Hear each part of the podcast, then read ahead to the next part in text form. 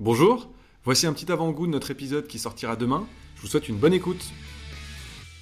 Tu conseilles quoi aux, directeurs commerciaux qui nous écoutent et euh, qui cherchent euh, encore leur ICP Est-ce qu'il y a des étapes à suivre que, que tu recommanderais?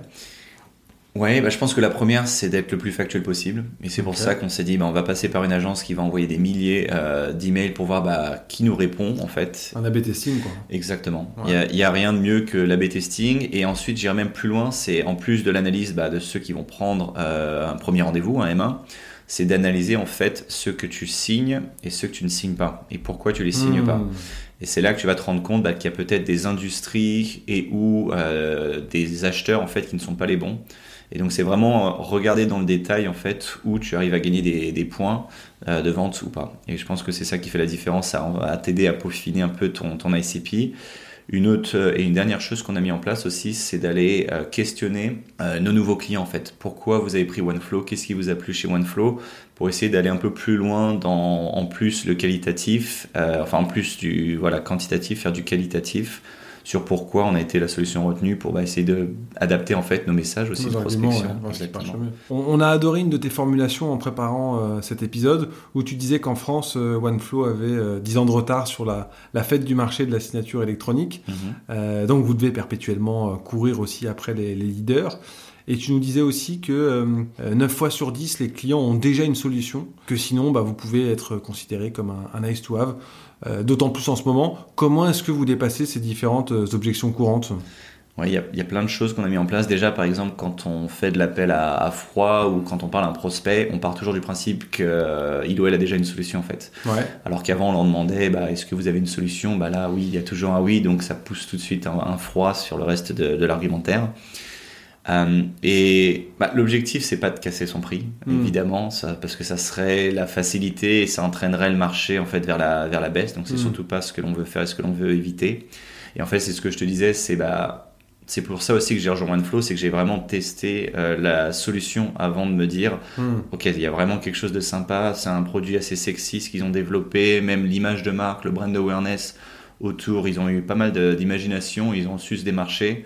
Et donc, bah, c'est le côté où est-ce qu'on va pousser l'intégration euh, au plus grand CRM, bah, qui permet vraiment de se dire, bon, bah, il y a vraiment quelque chose qui, est plus que les autres, en fait, et ça vaut le coup de changer et de reformer, euh, reformer en fait mes, équipes en fait sur cet outil. Donc, euh, je conseillerais vraiment, c'est d'avoir un, élément différenciant de ses concurrents et qui soit vraiment fort et sur lequel on peut rajouter une plus-value en fait. Ok.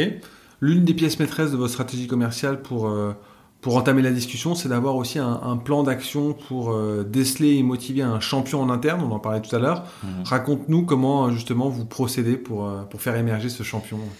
Ouais, alors pour émerger le champion, bah, ça va être des questions assez classiques. Hein. Euh, on a mis en place du médic, du bant, mais c'est pour vraiment identifier bah, comment en fait, enfin, quelles étaient les personnes qui étaient impliquées quand ils ont acheté une solution, bah, soit précédente, soit similaire.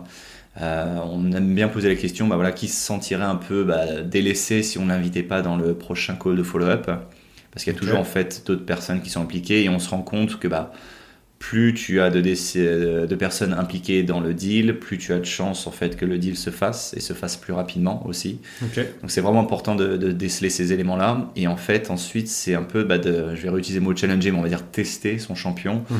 Euh, c'est de voir, bah voilà, j'ai cru comprendre que la solution bah, te plaît vraiment, mais du coup, comment est-ce que ça se passe au niveau de la prise de décision? Est-ce que tu as, tu as de l'influence euh, là-dessus en fait? Et donc c'est vraiment légitimer en fait le rôle de, ce champion euh, et, et, de lui dire, bah voilà Qu'est-ce que tu vas, comment est-ce que tu vas convaincre? On aime bien aussi poser cette question. Euh, mm. par exemple, quand il y a un, comité de direction qui doit bah, justement euh, regarder les différents outils, bah, comment est-ce que tu vas les convaincre que OneFlow c'est la bonne solution en fait? Et ça permet aussi de s'assurer bah, de un, oui, la personne euh, a les bons arguments et sait les utiliser aussi derrière parce que bah, on n'est pas toujours convié en fait à ce, comité interne. Ouais. Ouais, c'est un bon point. Et puis il y a aussi d'autres questions qui marchent bien, comme euh, qui d'autre que toi intervient mmh, dans la décision de se faire accompagner pour ne pas trop être, euh, être trop strong avec son, son, son, interlocuteur si notamment en fait il décide pas. Mais qui d'autre que toi euh, comment est-ce que je peux t'aider justement en interne à faire passer les bons messages? Parce qu'en fait ça devient ça devient ni plus ni moins que le, vendeur en fait hein. c'est ça le super vendeur. Bah, c'est un bon point ce que tu dis parce que nous on va même plus loin où on lui demande en fait qu'est-ce que tu on, on va lui proposer de lui faire une présentation très simple une ou deux pages et on lui demande, bah voilà, est-ce que tu leur as déjà demandé qu'est-ce qu'ils veulent voir dans cette présentation exactement en fait? Et donc comme ça, bah, la personne a déjà un support qu'elle peut réutiliser en comité de direction euh, si on n'est pas, s'ils sont, n'ont pas souhaité qu'on reste pendant 10 minutes, ne serait-ce que pour une question-réponse en fait. Ok, top. Euh, si on parle maintenant de vos méthodes de génération de leads, vous faites pratiquement euh, pas d'outbound, c'est ça? Presque plus, c'est l'objectif, tout à fait. Et par contre, tu as mis euh, des process très stricts euh, pour, euh, pour les inbound. Justement, tu peux revenir là-dessus pour nous? Oui, il y en a trois cas, je dirais, dans, dans les grandes lignes. le premier, c'est la rapidité d'appel. Et donc, bah, je force notre SDR à rappeler les leads sous moins d'une minute, idéalement. Parce que plus tu attends, plus euh, tu vois que c'est corrélé avec le, la probabilité d'avoir la personne au téléphone. Parce que voilà, bah, on parle avec des directeurs commerciaux et bon, bah, une fois qu'ils ont fait leur demande en ligne, bah, ils retournent sur le, le reste de leurs activités. Donc du coup, voilà, ce côté extrêmement réactif. Ensuite, c'est le nombre de rappels. Et donc en fait, selon un lead scoring et la, la qualité d'un prospect, on va essayer de faire entre 8 à 12 rappels euh, idéalement, les premiers euh, rappels se font donc les premiers jours, parce que bah, plus on attend, bah, moins il y a de chances d'avoir ce prospect.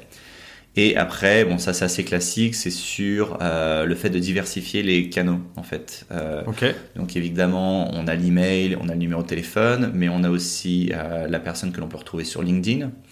Donc on peut lui aussi lui envoyer un voice note, donc un message vocal personnalisé. Mhm. Ce qu'on aime bien faire aussi, c'est le SMS, qui est assez peu utilisé par rapport à d'autres cultures comme par exemple l'Espagne. Mhm. Donc vous lui renvoyez un petit SMS, bah voilà, on a vu que vous avez fait une demande de renseignement, quand est-ce qu'on peut prendre rendez-vous avec vous? Top. Euh, donc voilà. Ok. Euh, je passe un peu du coq à l'âne, mais euh, tu essayes aussi de mettre en place un management qui est très collaboratif chez OneFlow, basé sur l'exemple.